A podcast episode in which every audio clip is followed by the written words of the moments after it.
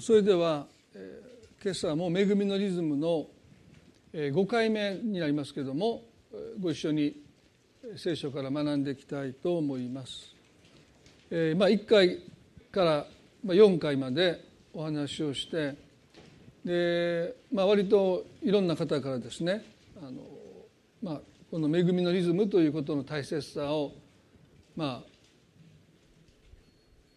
よく分かったそんなメールをいただいたりあのメッセージいただいたりしますので、まあ、本当に必要な学びなんだろうなというふうに思います。で私たちの生活に、まあ、リズムが必要であるように信仰生活にもリズムというものがとっても大切だということをお話をしました。でその信仰生活における、まあ、リズムというのは神様の恵みというものをですねどう受け止めていくのかということがこの重要なんだろうと思います。で先週は反応的に生きることから自由になるということでお話をしました。弟子の中にペトロとヨハネという人がいましたけども、まあ、この2人は非常にライバルでしたよね意識し合っていました。まあ、ライバル心といえば聞こえがいいんですけども裏返せば嫉妬ですよね。ですからペトロの行動にもまたヨハネの行動にも互いを意識した、まあ、心の中で競い合ってた。あの人には負けたくないっていう思い。皆さんどうでしょうかね？多くの人の心の中にはライバルがいてあの人には負けたくない。あの人よりももっと幸せになりたい。あの人よりももっともっとそんなふうに心の中で勝手に競争してる。勝手に戦ってる、まあ、そういう人がいるんじゃないかなと思うんですね。まあ、私はあの5人兄弟の長男ですけども、まあ、弟はですね下に4人いますけども、まあ、意識することはないですね。もう負けてますから私がね。ですから長男ですけどもういつも弟たちから怒ってもらってますから「兄貴お金ないんやろないんやろ」ってもうもう最初は屈辱でしたけどあんまりも言われるんでもう今今はもうずっと怒ってもらってますから、まあ、別に意識はしてませんね。でも例えば同世代の牧師ですね。意識しているつもりでなくてももしかしたら意識してるかもわからない。あの人はもっと立派にやってるな、ね、まあ牧師同士が集まりますと、まあ、そんな、まあ、ライバル心ではないんですけどね。前にも皆さんに言いましたけど先生の教会は何人ですか？って大体聞かれるんですね。でもその質問が一番嫌いなんですね。もう何人かによって上か下か決まるという、まあ、この日本の縦社会がそこにも現れますけど大体私で5,000人、ね、そんな教会日本にないんですけどね。そしたらもう大体もうおおひれ伏すというか。で冗談って言わないでもどっか行きます。まあ、そんな教会日本にない。アメリカに行けば1万人とか2万人とかね5万人の教会とかあるんですよ、まあ、カリフォルニアのある教会だとね駐車場端っこに止めたら礼拝堂に行くのにね15分ぐらいかかるんですよ。そして礼拝が終わったらね一斉みんな帰るでしょ。もう教会の駐車場から車が出るのに30分ぐらいかかる。すごいですね。ここだとスッと出れますけどね、まあ、そういう意味ではまあ私たちはどこかで誰かを嫉妬してあの人には負けたくない。それが自分の父親である時もありますよ。親父には負けたくない。いつか見返してある。そんなふうに頑張ってきてる人も少なくないように思います。まあそういう意味ではこのペテロとヨハネというイエスの弟子なのにもかかわらずお互いを意識し合ってそして嫉妬し合ってペトロだけには負けたくないとヨハネは思いましたしヨハネも、まあ、ペトロもですねヨハネだけには負けたくないと思って彼らの行動を聖書を読んでいますと非常に反応的です。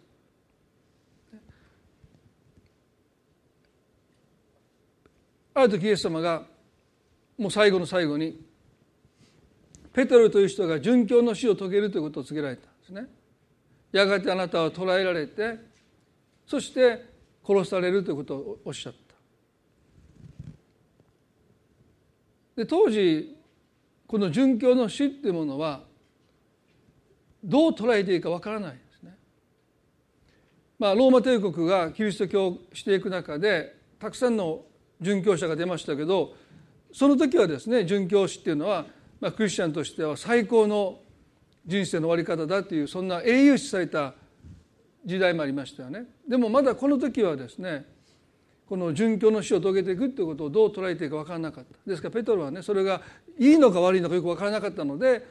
ヨハネを指して「あの人はどうですか?」って聞くんですよね。そしてヨハネ彼がライバルをライバル心を持っていたヨハネの身に起こることと自分の身に起こることを比較して殉教のしているものを彼は捉えようとしていたでもイエスはこうおっしゃいましたですねヨハネの21章の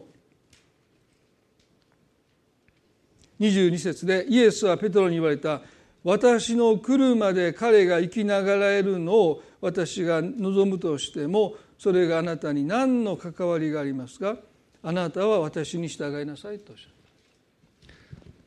ペトロの人生で彼の転換になった言葉がこの言葉だと思います。それがあなたに何の関わりがありますかとおっしゃった。あなたは私に従いなさいとおっしゃった。もう人のことはもうどうでもいいのであなたはあなたの人生をしっかりと生きなさいとおっしゃった。私たちおそらくあまりにも人の人生に関心を向けすぎてあああんなふうに私も生きれたらな。でももし私たちが他の人のような人生を生きるならば本当の自分の人生を生きれないですよね。神様私たち一人一人に私たちにしか歩めない人生の計画を持っていてくださってあなたは私に従いなさいっておっしゃる。ああ私の人生もあんなふうな人生だったらいいなと思うかもしれないでももしあなたがそんな人生を歩むならばあなたは自分の人生を失うんですちゃんと神様は一人一人に計画を持っていてくださるそしてその計画を生きるということが私たちに求められているんだということですよね。まあ、そういう意味ではここでイエスがおっしゃった「それがあなたに何の関わりがありますか?」恵みのリズムに生きるために今日皆さんと学びたいのはですねこの境界線というまあ皆さんも学びをなさって理解されているかも分かりませんけれども恵みのリズムに生きるためには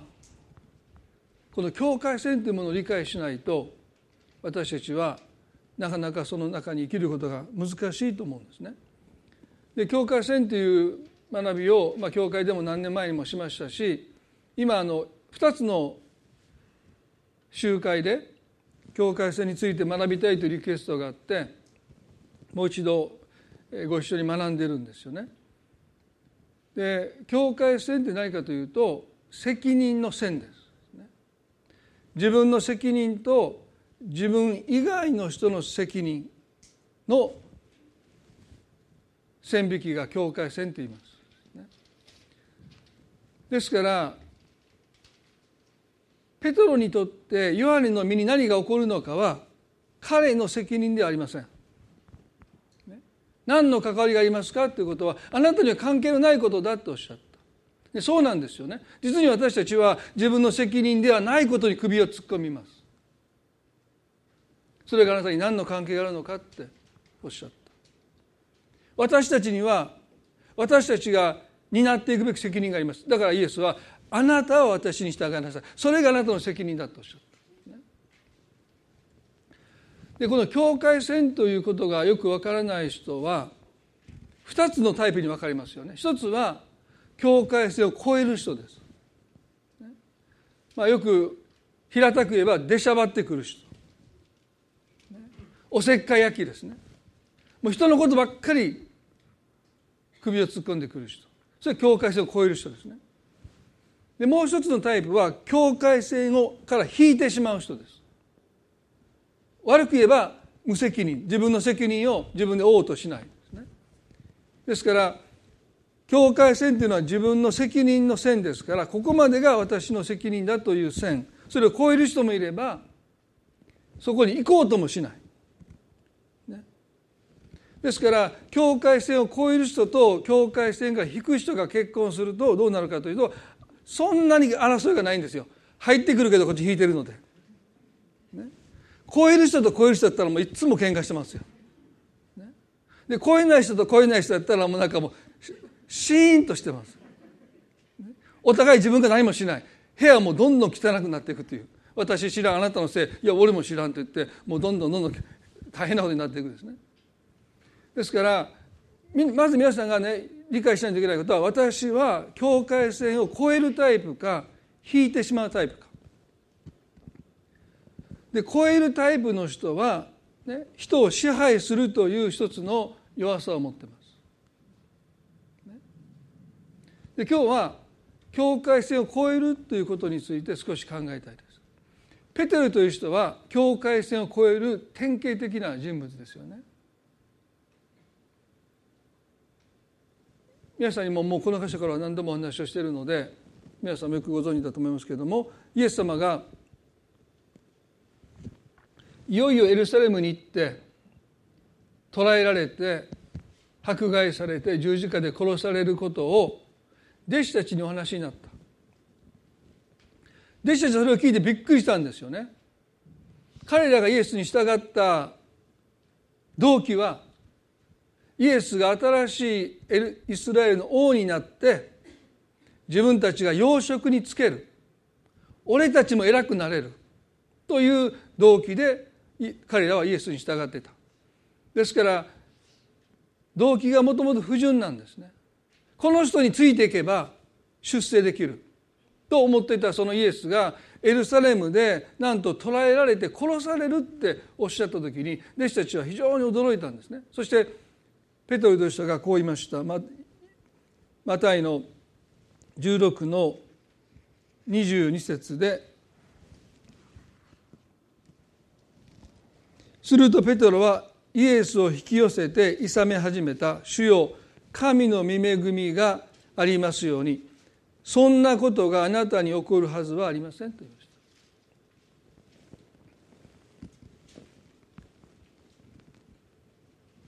弟子であるペトロがですよ死である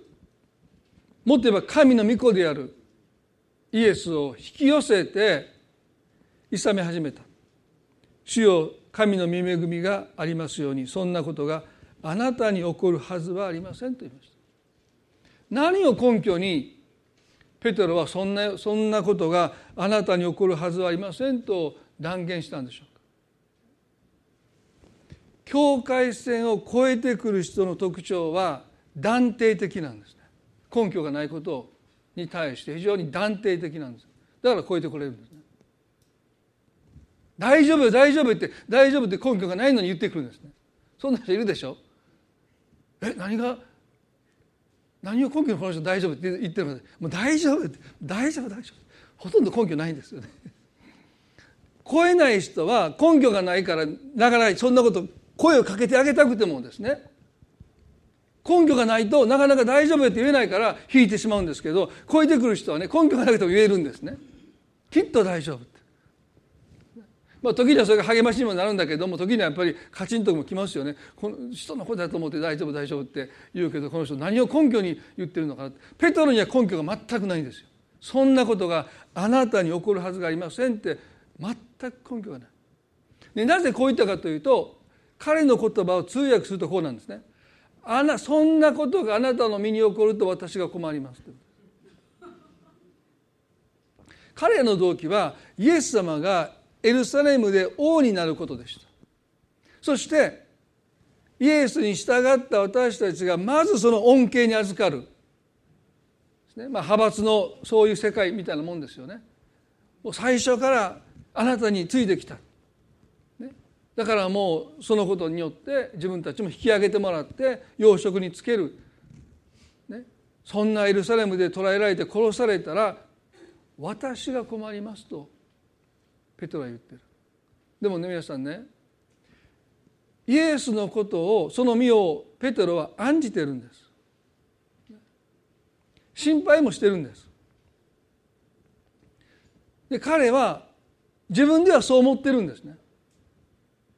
でも心の深いところでは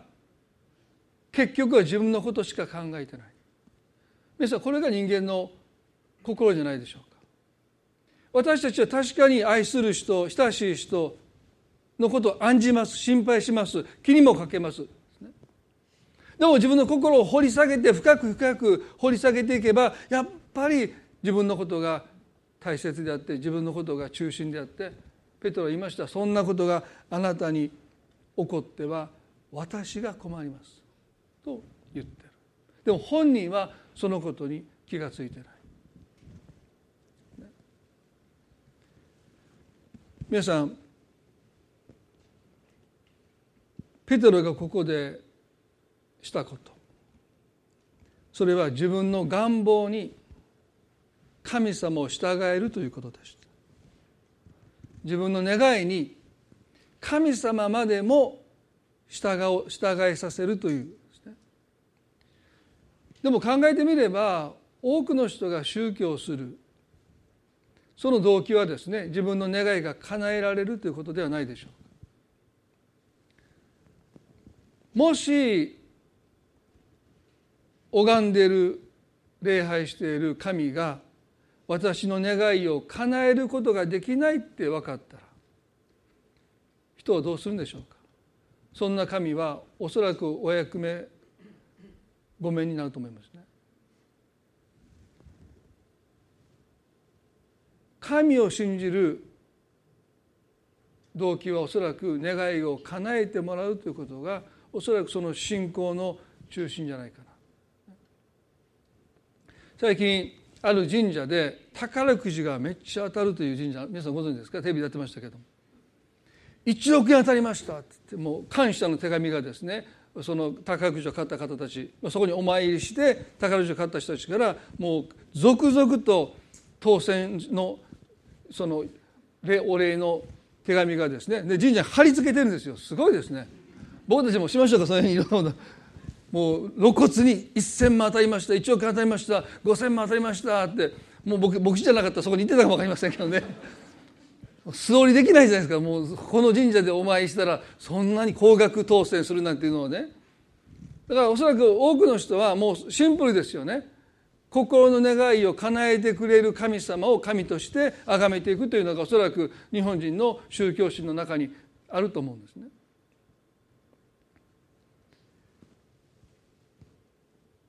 ペテロだってそうでした。イエスに従った動機それはこの方ならば私の願いを叶えてくださるという期待なのにイエスはその期待を裏切ったんです。いや裏切ろうとしている捕らえられて殺されるっていうことをおっしゃった時にペテロはそう思った。マタイの16の23でしかしイエスは振り向いてペテロに言われた「下がれサタン。あなたは私の邪魔をするものだ。あなたは神のことを思わないで人のことを思っている」とおっしゃった「下がれサタン」というですね非常に厳しい叱責の言葉。それはペトロがサタンだ悪魔だって言ったわけじゃないんですね。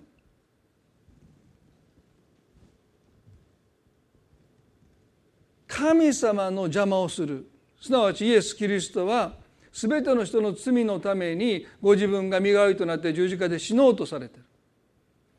そのためにエルサレムに向かっていこうとなさるそのイエスをペテロは妨げてる遮ってる邪魔をしてる。いやあなたは行かせないって。あなたに死んでもらったら困りますって。言ってイエスを遮ってる。でこの時ねペトロは自分が何をしてるか分かってないんです。自分の願い出世したい偉くなりたいお金持ちになりたい。全てが悪い願いではないと思います。人はそういうことを願っていいと思うんですね。でも彼はその願いが叶うためにイエスをエルサレムに行かせまいとしてる。それはね全ての人の罪を背負って全ての人の身代わりとなって十字架で死のうとなさるこのキリストの十字架をペテロは邪魔をしてる。あなたを生かせない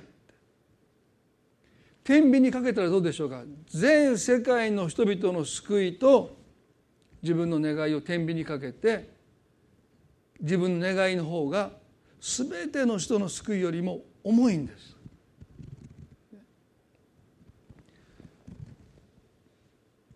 皆さんね人間の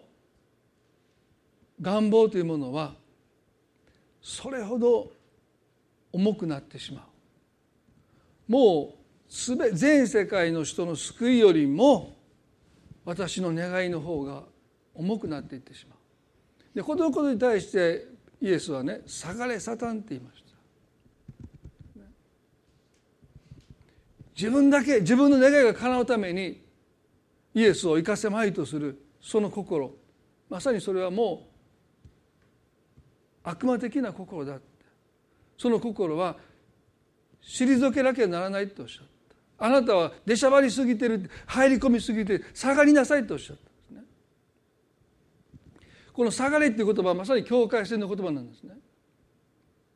分をわきまえなさいとおっしゃった。神までも利用しよう利用しようとしてはならない分をわきまえなさい人としての分をわきまえろってイエス様おっしゃった。皆さん私たちはその言葉をしっかり聞きたいですよね。私たちだって自分の分をわきまえないで神までも自分の願いを叶えるために従わせようとする。まあ前にも皆さんねご紹介しましたあの明日天気になってほしいなと思う時ですね。てるてる棒ねを作って晴れたらお酒あげるけど雨だったら首をちょん切るぞっていう歌ですね。あれ子供にはよくないので首をちょん切るぞってことは教えないみたいですけど全部読んだらもし雨降ったらもうプチンですからね。もう神までも脅す。そういうものが私たちの中にあると思うんですよね。だからイエスは下がれサタンとおっしゃった。分をわきまえなさい。人としての分をわきまえろとおっしゃった。あなたは私の邪魔をするものだ。あなたは神のことを思わないで人のことを思っている。この最後のねあなたは神のことを思わないで人のことを思っているという言葉ね。こう言い換えると言い換えることができると思いますね。あなたは神の御心のことを思わないで自分の願いのことを思っている。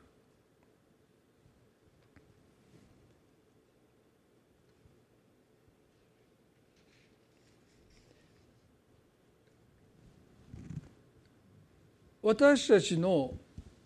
願いっていうものが神になってしまう偶像になってしまうということをイエス様はおっしゃってる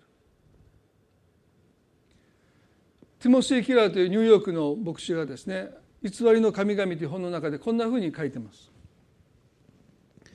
どんなものでも私たちにとって偽りの神となりうるしそれは特に人生の中で最も良いものの一つであることさえあるのです。それでは一体偶像とは何でしょうか？それはあなたが神よりも重要だとみなすもの。あなたの心と思いの思いの全てを吸収するもの。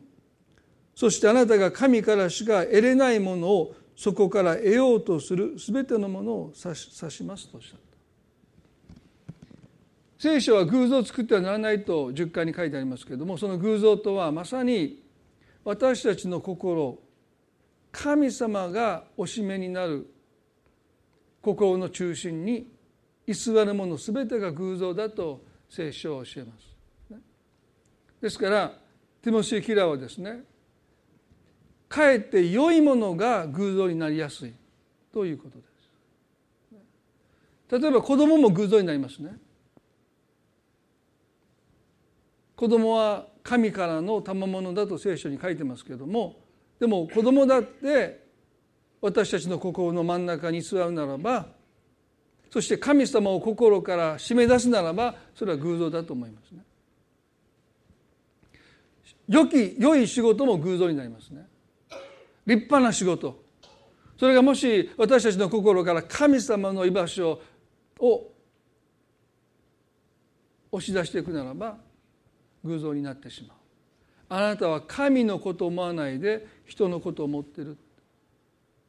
あなたの願いはもう神を心から押し出してる。この願いさえ叶えれば私は幸せですって言い切ってる。あるいはこの願いが叶わなかったら私の人生はもう意味がないって言い切ってる。そこに神の存在は全く無視されてる。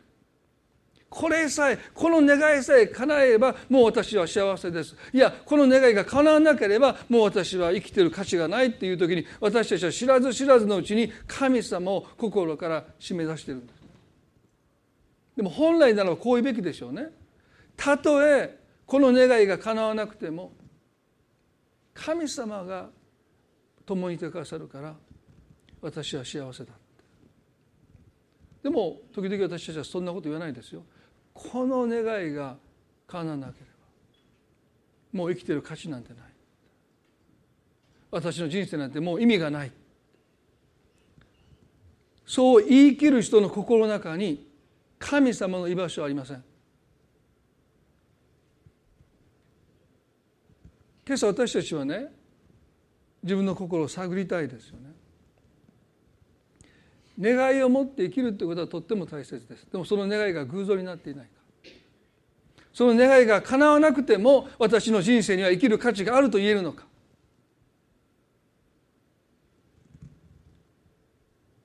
それでも今日命が与えられたことを神に感謝できるのか。もし感謝できるならばその人の心の中に神様の居場所があるんです。でも感謝できないならば神様の居場所はもしかしたらないのかもしれません。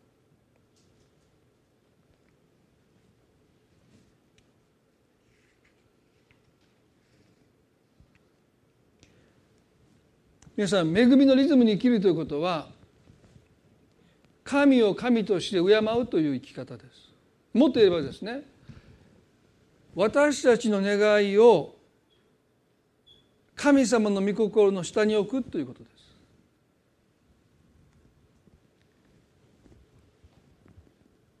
神を神として敬うということはね神様の御心をまず私の願いの上に置くこと。神様の御心の下に自分の願いを置くということがとっても大切です。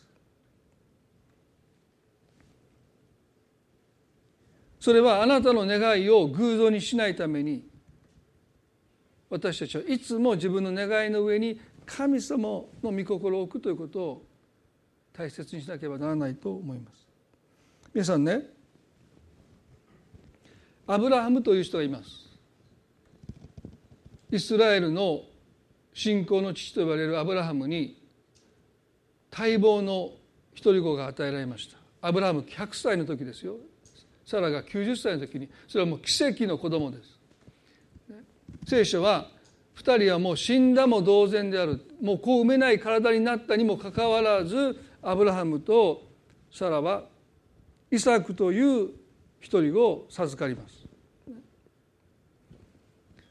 それはもう本当に待ち続けた待ち望んだ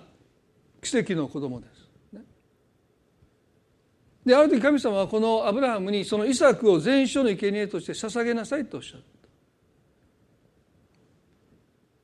た。なんで神様はこの老夫婦から願ってやっと与えられたそして神様が奇跡的に与えてくださったそのイサクをなぜ取り上げるのか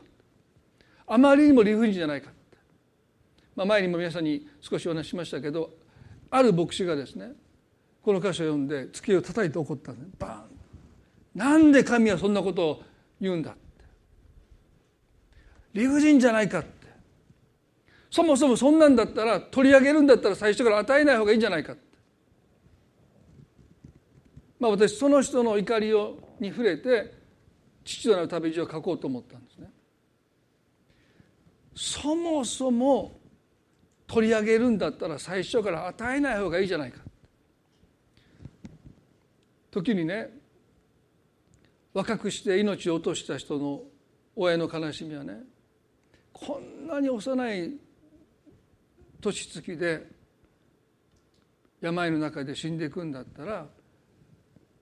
なぜ神はこの命を私に預けたのか授かったのか。生まれてこなかった方がこの子にとって幸せなかったなかったのかとさえ思う。ですからその牧師の怒りは後で奪うんだったらそもそも最初からなぜ与えるんだまあ前にも言いましたけど彼はね部活やってて成績が悪くてお父さんが言ったんですね。こんな成績じゃもう部活やめさすお父さんもう一回次のチャンス欲しいって。頑張るからって言ったけどお父さんはダメだって言ってその人が本当に愛した野球を取り上げた。でその傷があってこの聖書の箇所を読むとですね神様も俺の親父と同じかって。大切な俺にとって野球がどんなに大切なのか知ってるくせに自分の願いを押し付けていい成績取れって言って取れなかった俺の野球俺の小さい頃からの願いを無理やり取っていったその実の父とこのアブラハムに全書の生贄のイサクを全書の生贄として捧げようという神が重なってしまって怒りがこみ上げてきて周りに人がいるのに自分を制御できなくて机を叩いて怒りをあらわにしたその人の姿を見た時ねそれは彼だけの問題じゃないって。時に私たちは神様に対して大きな誤解をしている。神様がなぜアブラハムにイサクを捧げなさいとおっしゃったのか。それはイサクという独り子がアブラハムの心で偶像になっていたからです。そしてアブラハムの心の中でイサクが偶像になってしまうとアブラハムはイサクが健やかに成長していくことに関して彼の心がとらわれていくんです。この子が死んだらもう終わりだって。神様の居場所がもうないんですよ。この子の身にもし何かあったらもう俺の人生は生きてきた人生は全く意味がないだからもう来る日も来る日もイサクが元気で病気をしないででもねもう何千年も前の古代の社会で薬もない医者もいないそんな時代にですねある病にかかったら本当に死んでしまう。だからもうアブラハムの心は恐れに支配されてイサクを愛してるつもりが愛してていないんです。ね、大丈夫か大丈夫か大丈夫かって。それを見て神様はね神の賜物としてイサクを与えたにもかかわらずそれを失うことで恐れて生きてるアブラハムをかわいそうに思われて一度それを私に与えなさい。もう一度イサクを受け取り直していくということがアブラハムにとって必要でした。私たちの願いも心の中で偶像になるともう自分ではそれを処理できないんですよ。一旦その願いを神様に明け渡すということをしないともうそれは私たちの心を支配します。もうこれがなきゃもう私は生きていけない願いっていうものが神にとって変わっていきます。だからその願いを神に一度明け渡していく。そして神様からもう一度受け取っていくということを通して初めて願いが偶像ではなくて私の願いとして心にちゃんと収まっていく。アブラハムがもしそうやってイサクを受け取り直すならばもうそれに支配されないでイサクを本当に愛してたと思います。大丈夫だ。神の御心というものをアブラハムが信じるならばですねきっとこの子は生きながらえる。どんな病気をしても生きながらえる。それは神の御心だから。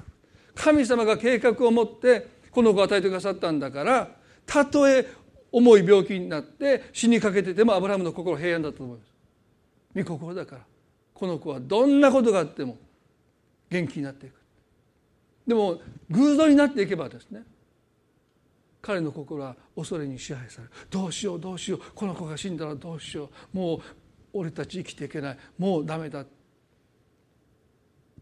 神様そのアブラハムを見て一度イサクを祭壇の上に乗せて私に捧げなさい。そしてね彼が刀を持ってその手を下そうとした時に聖書はこう書いてますね。あなたの手をその子に下してはならない。その子に何をしては何もしてはならない。今私はあなたが神を恐れることがよく分かった。あなたは自分の子自分の一人子さえ惜しまないで私に捧げたと言いました今私はあなたが神を恐れることがよく分かったとおっしゃったこの神を恐れるとは神にを、ね、恐れ怯えるということではなくて神様を神様として敬うという意味なんですだ。日本語では恐れるっていう言葉ですけどそうじゃこれ「if」の念ですね。神様に尊敬リスペクトをするということすなわち自分の願いを神様の御心に置かないということです。神を神として敬むということは神様の御心のもとに願いを置いていくということですよね。恵みのリズムに生きるためにはこの関係性を私たちがしっかりと学んでいかなければならないと思います。時々ね誤った理解があるんですね。神様の御心が大事であって私たちの願いはどうでもいい。そうでしょうか。私たちの神様は御心だけが優先で私たちの願いはどうでもいいんでしょうか。そうじゃないですよね。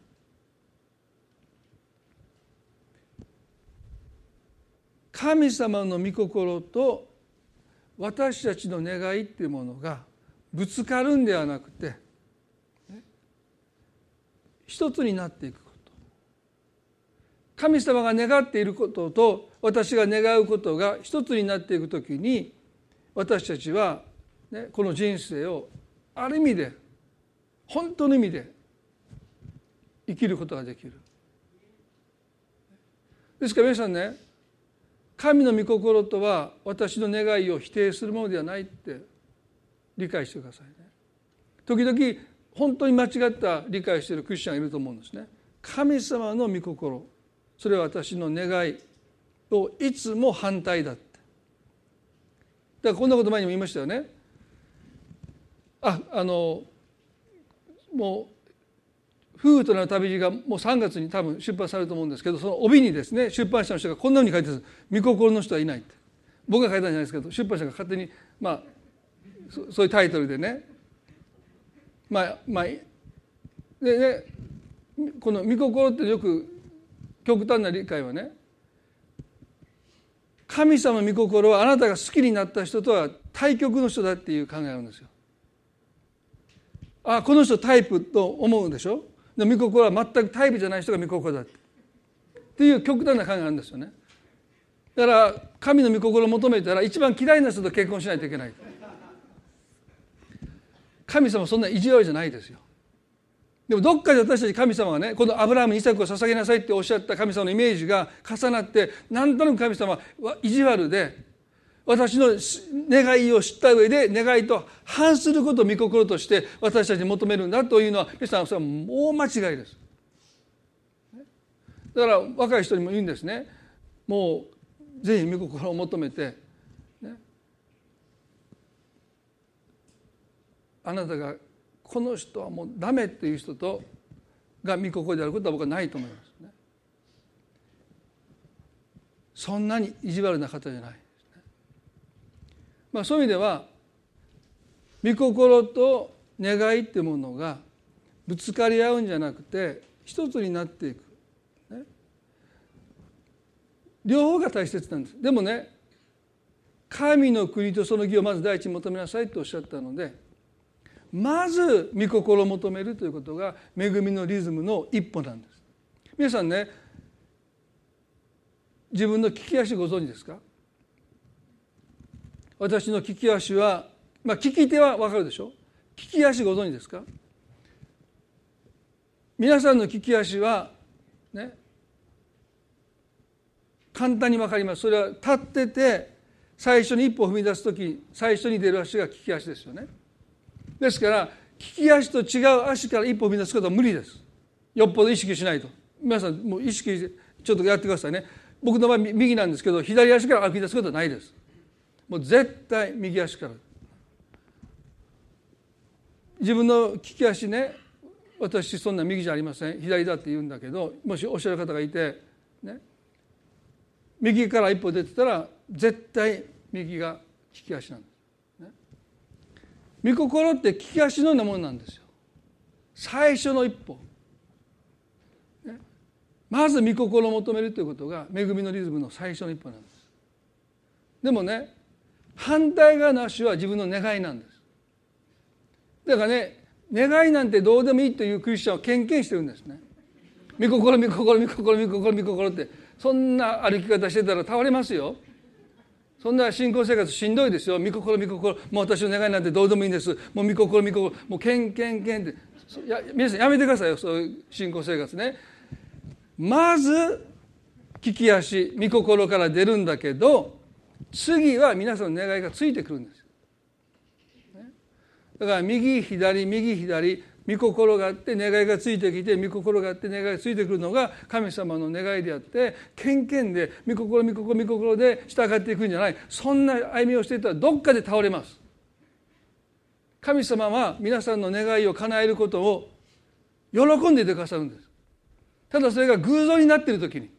それを叶えてしまうとどうなるのかあなたが不幸になるんですよ。私ね前にも言いました。たくさんお祈りして、まあ、ほとんど聞かれなかったと思う。今まで人生で。ある意味でですよ。ある意味でなぜかというとその祈りが聞かれたら私は不幸になったからです。どんだけ大金持ちにしてくださいって若い頃祈ったか。よかったですよ。神様聞いてくれなくて。もう最近はもう聞いても幸せになる祈りしかしませんけどもし皆さんがねあの人神様どうか何とかしてくださいって言って例えば腹立って祈ってご主人のことを祈ってね神様そのとしたらどうなりますか？後悔しますよ。いやそこまでしなくても神様よかったのに。怒りに任せてねこの人打ってくださいってこの人。分からずやから打ってくださいって言ってバン打たれたらどうですか？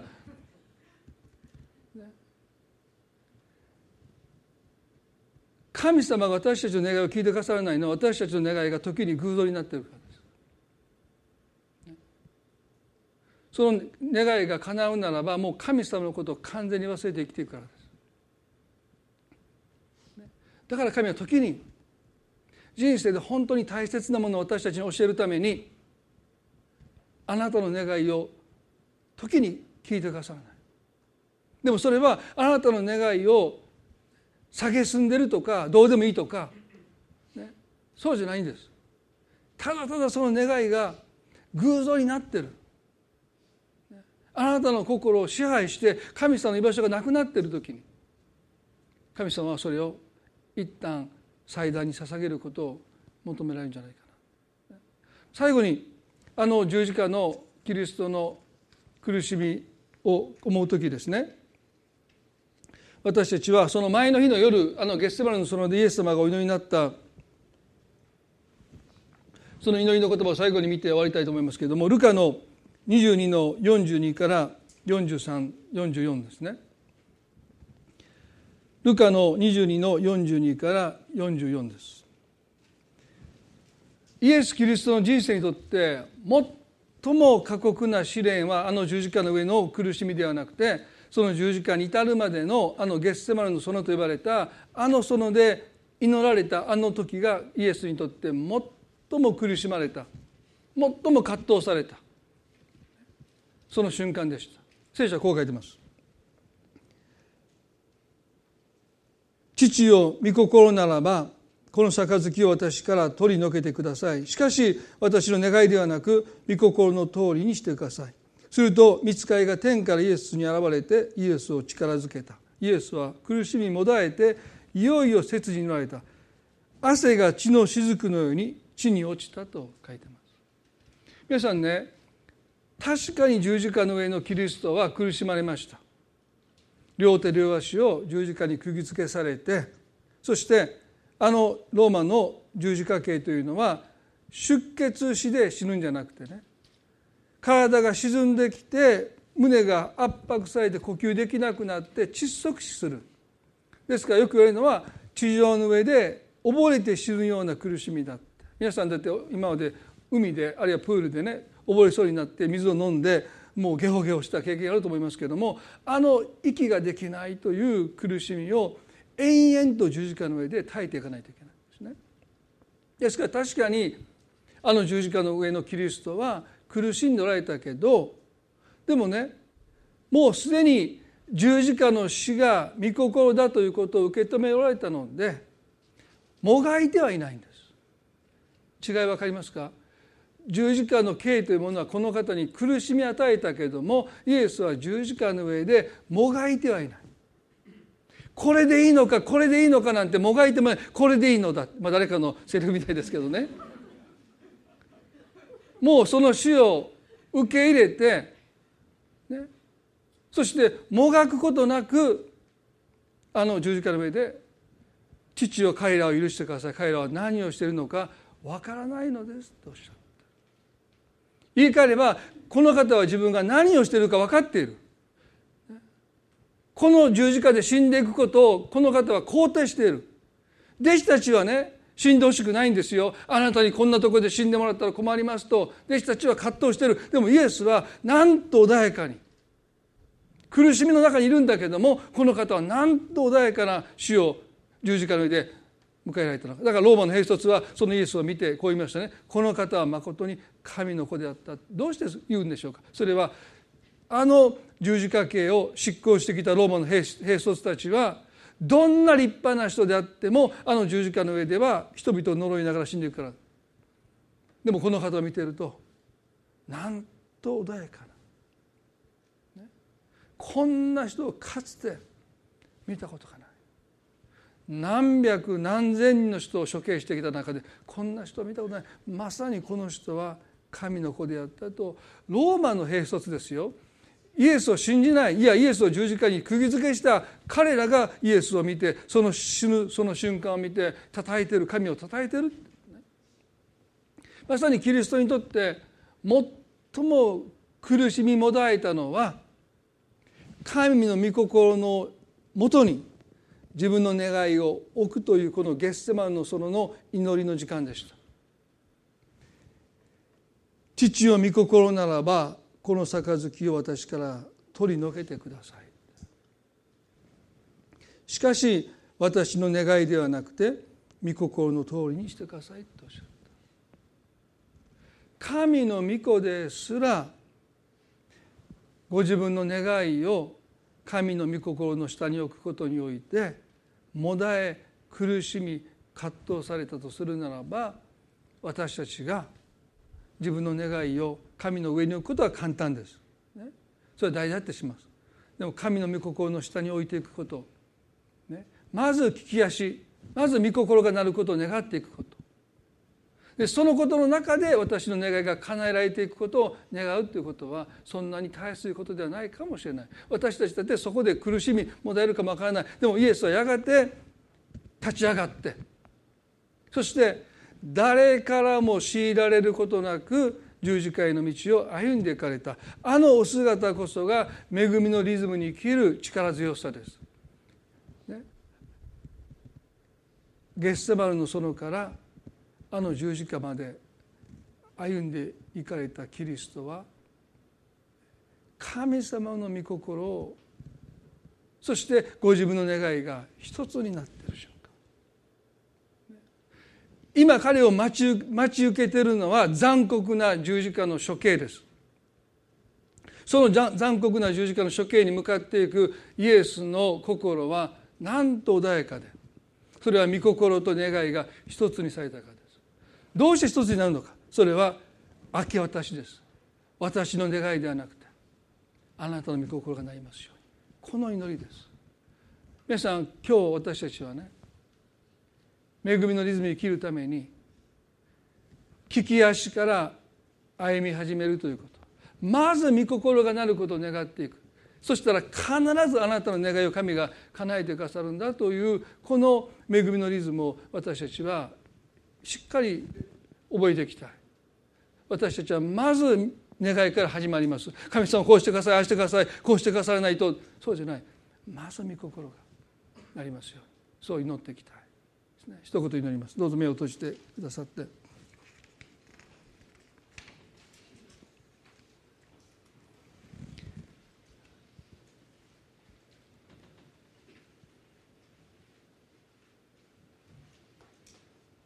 今日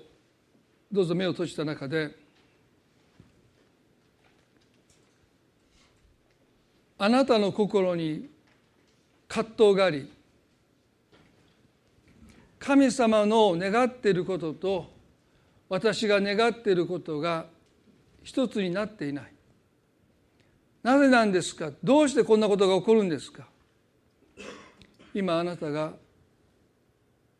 葛藤を覚えておられるならもう一度恵みのリズムを取り戻してほしい。すなわち利き足から一歩踏み出してほしいです。神様まずあなたの御心を求めます。あなたの御心が私の人生でなることを求めることができますように。私の願いではなくあなたの御心がなりますようにとイエスを祈られた。今朝私たちも祈りたいです。私の願いではなくあなたの御心がなりますように。でもそれは自分の願いを押し殺すことでもないがしろにすることでもなくてまず最初の一歩を神の御心を求めることとして踏み出すこと。それが恵みのリズムに生きる大切な一歩です。今日神様この礼拝にこの場におられるお一人一人がまず神様があなたに願っていることをまず大切に優先するその決断を今日することができますよ。あなたが私に願っていることが私の身になりますように。それが時に私の願いとは異なっているように思いますがでもあなたは最善しかなさらないことを信じます。私のことを私よりも知っていてくださる。神様あなたの願いが私の身になりますように。今日あなたの前に一人一人がそう祈れるように私たちを導いてください。神様は必ずあなたの願いをないがしろにせずその願いを叶えてくださると信じます。でもその前にあなたの願いが私の身になりますように。心から祈ります。どうかお一人一人がもがきから葛藤から解放されてあなたの前には困難が待ち構えてるかもしれない。でもどうかあなたの心が安らかで穏やかでこのまま歩んでいけいっていいんだその確信が今日与えられますように。私の人生はこれでいいんだそう心から思えますように。一日一日を喜びを持って過ごせますように。それは私たちが神の御心の中にいることを知っているからです。あなたは私に従いなさい。どうか一人一人が。私の人生の上にある